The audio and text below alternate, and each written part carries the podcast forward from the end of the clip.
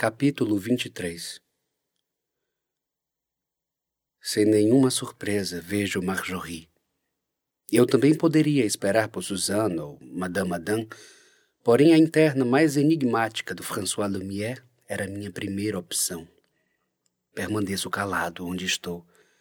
Deixo que Marjorie Lucas conduza esse diálogo. Não está surpreso com a minha presença? Eu esperava ver susto no seu rosto. Sua presença aqui foi uma suposição desde o momento em que recebi a mensagem. Então veio, mesmo ciente de que não seria Marie. Com que propósito? Diálogo, franqueza. Não está curioso para saber por que me abstive de colocar uma nota no trabalho? Fiquei curioso o dia inteiro, confesso mas eu diria que estou mais ainda em saber como conseguiu roubar o celular da sua amiga para me escrever. Estava no quarto dela. Enquanto a esperava tomar banho, peguei seu celular, desabilitei a voz do aparelho e mandei a mensagem. Convenhamos, eu poderia fazer isso na sua presença e ela não veria. Sua petulância, a brutalidade estratégica que ela alega ter praticado, contrasta inteiramente com o perfil de uma interna reservada e sagaz que eu havia conhecido, ou pelo menos julgava conhecer. Se orgulha do que fez? Você se orgulha de estar saindo com a sua aluna deficiente? A devolutiva de Marjorie não é uma pergunta, mas sim um prosaico ataque. Dentro de mim cresce uma angústia por não saber como terminará essa conversa. Entretanto, não me permito transparecer absolutamente nada. Permaneço de postura firme e continuo. Se responder a minha pergunta, eu responderei a sua. Tergiversar não te ajudará agora. Não sei do que está falando, mademoiselle Lucas. Eu vim aqui pronto para encontrá-la. Acha mesmo que ficarei dando voltas para lhe dizer a verdade? Uma verdade sobre a qual não deveria ser lhe dada satisfação alguma.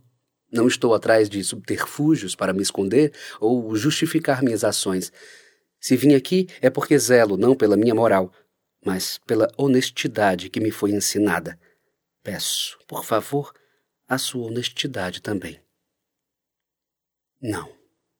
Marjorie faz uma longa pausa, talvez buscando em algum lugar de sua mente um pouco de sensatez, mas continua reticente e desdenhosa. Eu não me orgulho de ter feito isso, mas não me arrependo, ela diz. Eu vim aqui para te confrontar e dizer que não concordo com o que está acontecendo, por isso não me dei nota no trabalho. Muito bem, você foi sincera. Então eu serei. Tenho plena consciência de que violei muitos princípios éticos fazendo isso, mas devo dizer que eu me orgulho do que sinto por Marie. Não sei o que se passa nos seus pensamentos agora, não sei se acredita nas minhas palavras. Eu nunca, sob nenhuma possibilidade, a forcei a fazer algo que não quisesse. Entre nós existe reciprocidade, e é por isso que eu me permiti uma aproximação. Eu não sei o que você viu ou o que pensa que está acontecendo, mas já acabou. Não haverá mais nada entre mim e Mademoiselle Delavaux até que ela saia desta instituição. A mim pouco importa o que sente ou não, se estamos juntos ou não. O fato é que aconteceu um crime nesse colégio. É a primeira vez que ouço isso. Para alguns, minha aproximação com Marie de Lavoura é um crime. Novamente, Marjorie mostra-se indiferente e até impiedosa, uma faceta sua que se escondia atrás dos seus olhares tímidos. Tenho o direito de pensar o que quiser, Mademoiselle Lucas. É uma das alunas mais proeminentes dessa instituição e acredito que tem inteligência suficiente para refletir sobre tudo o que conversamos antes de tomar alguma atitude. Senão, estará endossando uma inverdade. A interna permanece em silêncio, talvez elucubrando sobre tudo o que descobriu. Quer me classificar, saber até onde irão minhas palavras. Confesso que gostaria de saber o que fará com o que sabe. Eu? Eu não planejo fazer nada. Não hoje. Agora preciso ir. Machorri, espere. O que quer dizer com isso? A interna destrava a porta do almoxarifado e sai sem me responder mais nada. Eu apenas a chamei e não fiz mais nada, nada além de pegar as minhas coisas e voltar para casa. O que eu poderia fazer? Eu não posso fazer nada, a não ser esperar quando Marjorie Lucas começará a me chantagear. Cá estou, às cinco horas da manhã, terminando de calçar o tênis. Não consegui dormir essa noite. Ainda está bem escuro aqui na vila. É a primeira vez que eu corro na semana. É bem mais silencioso. Eu esperava o contrário. Não consigo parar de pensar em outra coisa, a não ser no que Marjorie realmente vai fazer com o que sabe, o que pedirá em troca do seu silêncio. Não sei o que acontecerá daqui para frente, ou na verdade eu saiba. Eu sempre soube, não é nada além do que eu previa. As minhas pernas começam a cansar, mas a adrenalina não me deixa parar de correr. E é claro que um dia alguém descobriria. Como eu fui estúpido em achar que poderia dar certo. O dia a acender, a clarear da cor do mar. Corro mais rápido. Sinto vontade de não parar. Já estou quase perto da praia. Se eu conversasse novamente com ela, soubesse o que ela quer para se manter calada? Talvez pudéssemos nos entender. Não, isso faria de mim um mentiroso. Posso ser tudo nesse mundo, mas não quero ser um mentiroso. As minhas pernas doem, corro mais. Há um calor insuportável, um suor infindo no corpo, uma secura na garganta. Corro mais. O que eu estou fazendo com a minha vida? Corro o mais rápido que posso e deslizo numa calçada a ponto de cair. Não paro. Corro para longe de todas as lógicas, de todas as casas, de todas as tormentas, sem olhar para os lados. Eu queria fugir de tudo isso com ela, só para termos uma chance. Que sonho ingênuo. Um ressalto no peito me deixa um pouco tonto, mesmo tentando não consigo mais correr. Minha visão embaça, sinto uma tontura, vou parando aos bocados, tudo está girando. Ouço um barulho longínquo de buzina e me engano ao ver que está mais perto do que eu. Cuidado! O carro! Consigo ouvir alguns gritos de socorro. Meus olhos estão interditados. Não consigo abri-los. Minha mãe iria ficar orgulhosa se soubesse. Minha cabeça dói muito. Alguém desaprendeu para ensinar. Alguém aprendeu sobre os olhos. Alguém os abriu? Não consigo pensar direito. Tem um gosto horrível de sangue na minha boca. Faço um esforço para me mexer. Não consigo. Ouço burburinhos como se estivesse rodeado por pessoas. Estou zonzo. Não consigo. Estou com frio. Que horas são? Sinto dor em todas as partes do corpo. Ouço alguns bips de aparelho e, sem pressa, deixo que as minhas pálpebras se abram por inteiro. Progressivamente, vou descobrindo que estou em um quarto de hospital. Com um pouco de esforço, sento-me para apertar a campainha. Minha bunda dói mais do que a minha cabeça. Um enfermeiro chega pouco tempo depois. Bonjour, monsieur. Bonjour. Respondo numa aparente lerdeza. Vou precisar medir sua pressão, senhor. Tudo bem. Ele enrola o aparelho no meu braço e segue com os procedimentos. Eu me chamo Darcy Labé. Tenho de fazer algumas perguntas de rotina, tudo bem? Darcy, aparentemente satisfeito, retira o aparelho e eu, aparentemente lerdo, continuo com a mesma resposta. Tudo bem. Qual o seu nome? Chevalier Bernard. Quantos anos o senhor tem? Vinte e oito. Sabe onde está? Num hospital. Sabe por que está aqui? Subitamente, alguns flashes transitam em concomitância pelos meus pensamentos. A corrida, o carro, o grito. Fui atropelado? Junto aos flashes. Lembro-me da vontade que estou de ir ao banheiro desde que despertei. Que horas são? Dezesseis horas, senhor. Nossa, eu dormi o dia todo? Sim, a medicação ajudou. Chamarei o Dr. Calvé para examiná-lo. Posso ir ao banheiro? É claro. Precisa de ajuda? T Tudo bem, eu consigo. Vá devagar. Levanto com cuidado. Ao tatear minha cabeça, encontro um curativo no canto direito da testa. Olho para as minhas pernas e encontro mais um no joelho esquerdo, sem falar nos arranhões nos braços. Sinto mais fisgadas no bumbum, levanto a roupa do hospital e vejo que estou com uma pancada enorme roxa na região. Ao me apoiar na mesinha ao lado, acabo derrubando uma bandeja com copos. Droga de bunda. Droga de hospital. Droga de vida. Putão de merda! Se eu não fosse desastrado por natureza, nada disso teria acontecido. Volto para a maca com a velocidade de uma tartaruga. E Darcy chega minutos depois, acompanhado pelo doutor. Faço alguns exames simples e depois me é injetado uma medicação na veia. Espero que seja para as dores.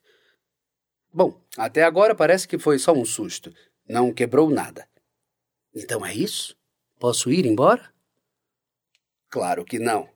Ele sorri, e eu não entendo o motivo da graça. Nessas horas a gente lembra que não há lugar mais confortável que a nossa cama.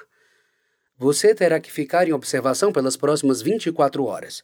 Afora isso, também precisamos saber se não teve nenhuma hemorragia interna. Além do mais, já passou da hora da sua refeição. Monsieur Labbé já pode trazer a refeição de Monsieur Chevalier. Claro, doutor. Com licença. O enfermeiro retira-se e logo em seguida o doutor Calvet também. Os olhos percorrem uma visão panorâmica no quarto, procurando meu celular para avisar no trabalho o que aconteceu. Afinal, para eles eu faltei sem dar nenhuma satisfação. Nada do celular. Algum tempo depois, o enfermeiro chega com uma sopa de frango que cheira mais a remédio do que a frango. Tenho que lembrar de nunca mais reclamar da comida do internato. Eu era feliz e não sabia. Monsieur Labbé, preciso do meu celular, por favor. Não se preocupe, seus pais já foram avisados e disseram que tomariam todas as providências. Ele entrega-me a bandeja, hesito por alguns segundos, mas acabo tomando. Eu realmente não lembro se comi hoje. A essa hora, se conheço a minha mãe, deve estar em desespero. Aposto que ela já está no aeroporto ou prestes a chegar aqui em Nice. O enfermeiro limpa a bagunça que acabei fazendo na bandeja. Derramei mais do que comi. Minhas mãos ainda estão fracas. A propósito, o senhor tem duas visitas. Posso mandá-las entrar ou prefere terminar de comer? Pode mandar entrar.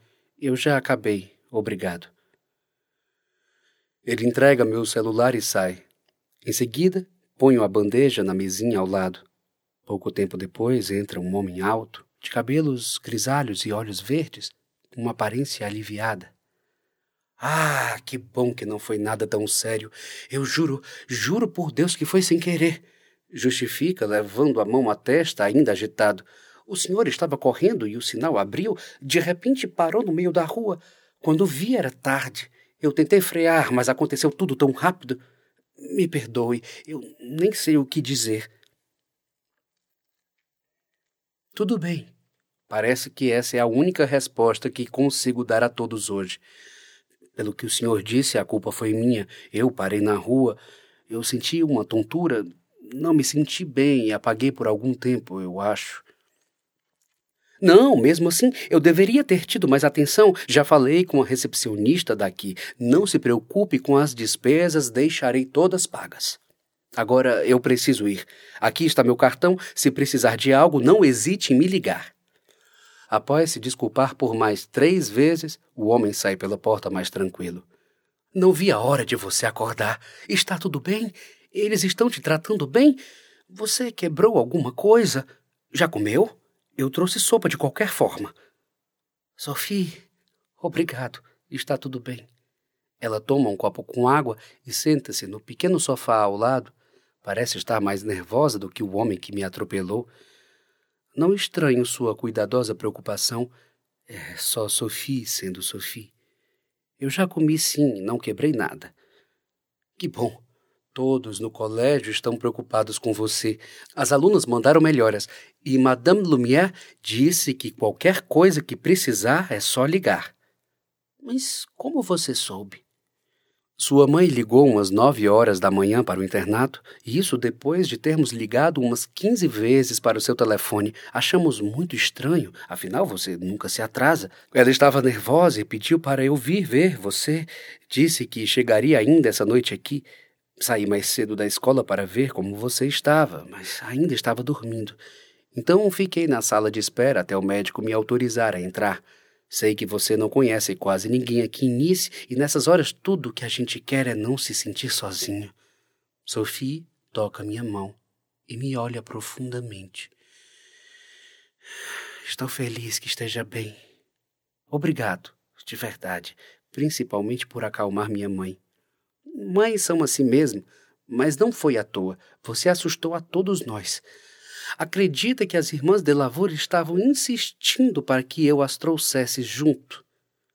Marie não parou de me ligar desde que cheguei. Elas têm um enorme apreço por você. As professoras e os professores também lhe desejaram melhoras. Desculpe, Sophie, eu não queria preocupar todo mundo. Não se desculpe, não foi culpa sua. E pelo que eu soube, nem do motorista. Pode me contar direito como tudo aconteceu? Conversamos por algum tempo até Monsieur Labbé avisar que o horário de visitas acabara. Nos despedimos. As dores diminuíram mais e o sono tratou de chegar. Amanheço com um sensível carinho nos meus cabelos e finalmente me sinto em casa. Salut, mamã. Salut, mon petit chéri. Como você está? Bem melhor, algumas dores ainda mas o médico disse que aparentemente está tudo bem. Reclino a cama e a vejo melhor.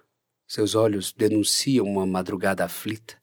Ainda estão um tanto inchados.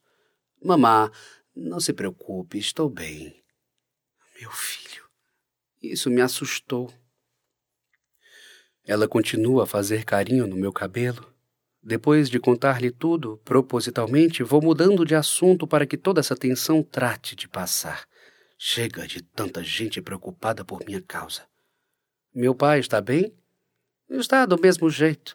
A diferença é que agora ele mal quer sair do quarto. Também aquelas escadas o cansam muito. Estamos pensando em reformar o quarto de hóspedes para nós dois. A conversa com a minha mãe me faz esquecer um pouco os problemas.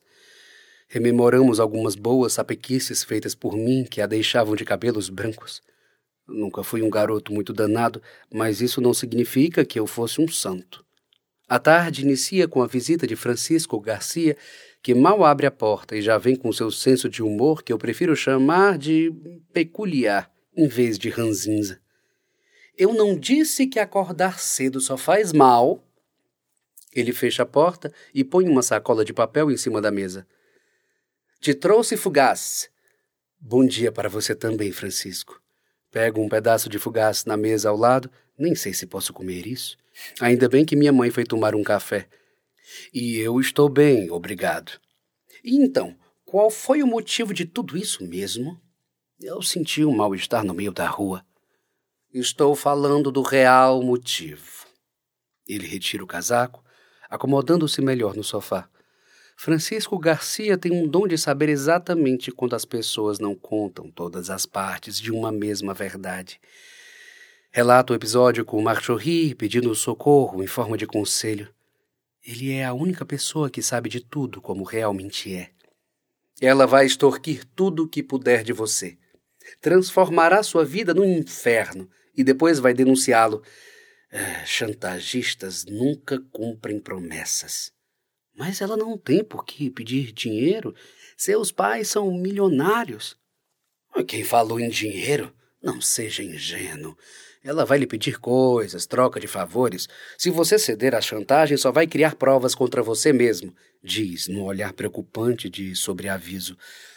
Olha, filho, eu não queria dizer isso, mas você terá de se afastar de Marie por definitivo. Não. Não. Eu não posso. Não, depois de tudo. Minha pulsação estanca de espaço a espaço de tempo. Coço com força o curativo na cabeça. Meus dedos têm um pouco de sangue. A lembrança do nosso primeiro abraço me atravessa. Tem de haver alternativa. Não posso desistir da gente agora. Recobro a consciência e emito com convicção. Sem chance. Não vou desistir tão fácil assim. Vamos nos manter afastados apenas até ela se formar. Desistir às vezes tem a ver com sabedoria e não com covardia. Se há algo de que eu posso ter certeza nesse momento, Francisco, é que eu não vou desistir. Escolhi isso. Agora vou até o fim.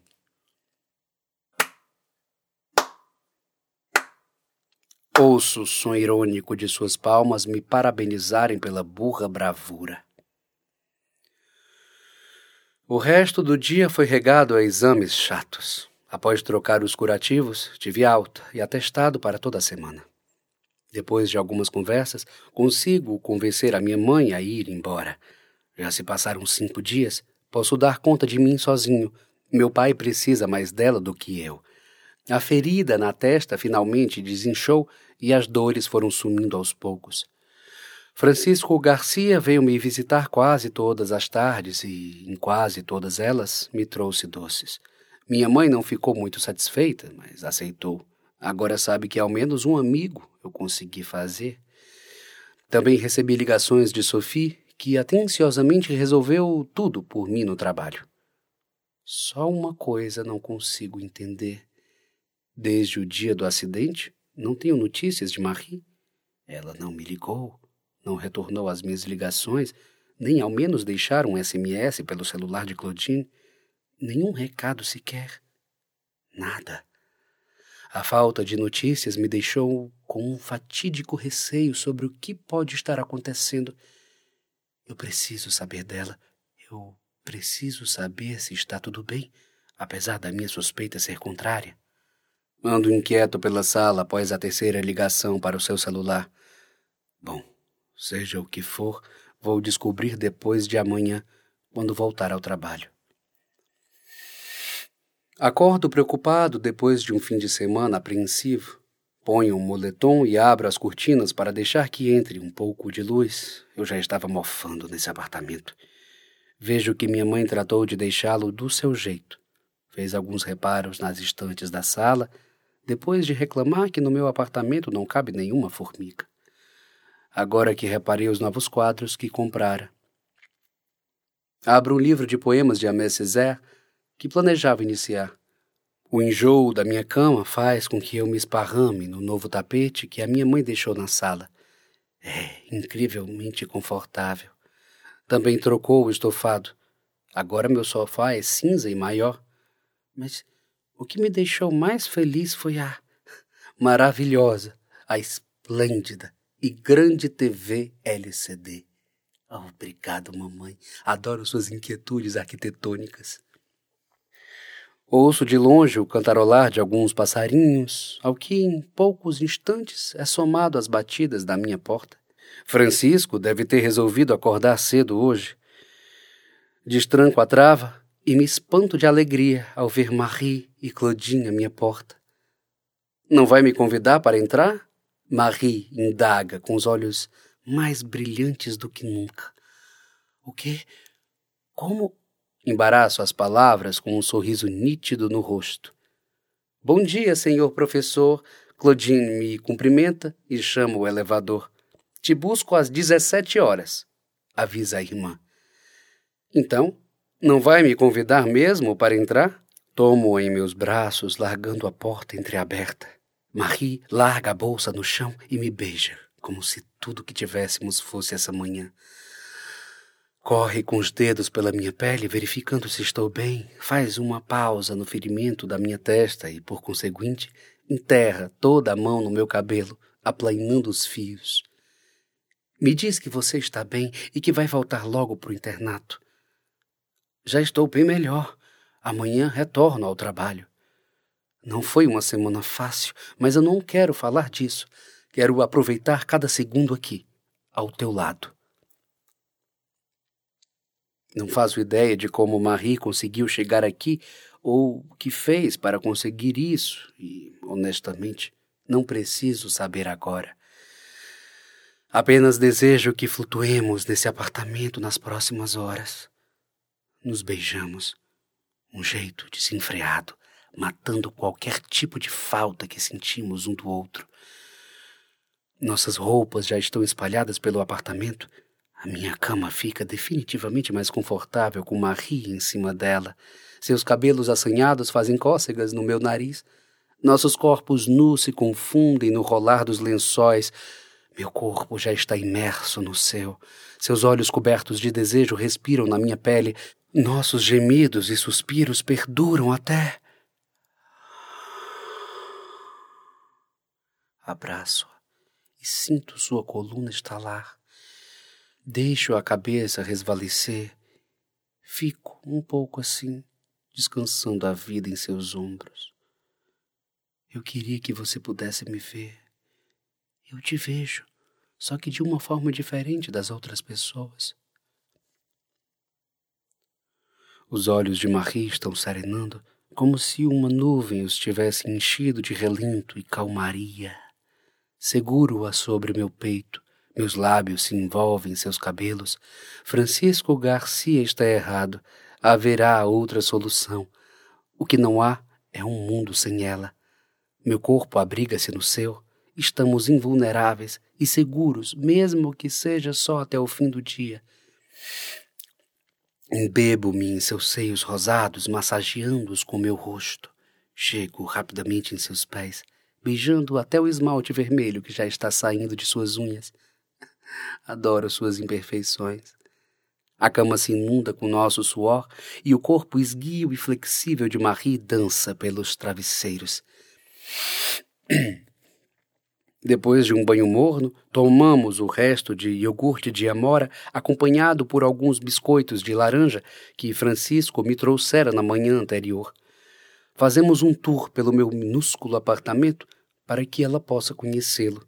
Descrevo tudo, desde a cor da cortina do banheiro até o número de livros da estante. Atrapalho-me um tanto ao detalhar os quadros por serem novos. E, claro, ressalto a maravilha que é não ter mais um trambolho de TV tubão. E então, o que você quer fazer? Aonde quer ir? Temos um dia inteiro para aproveitar.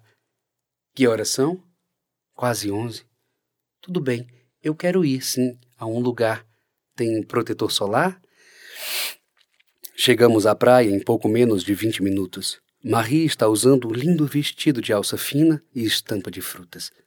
Para não ser vista, colocou na cabeça um chapéu tampando quase todo o seu cabelo e óculos escuros que tomam quase metade do seu rosto. Acho que assim nem eu a reconheceria.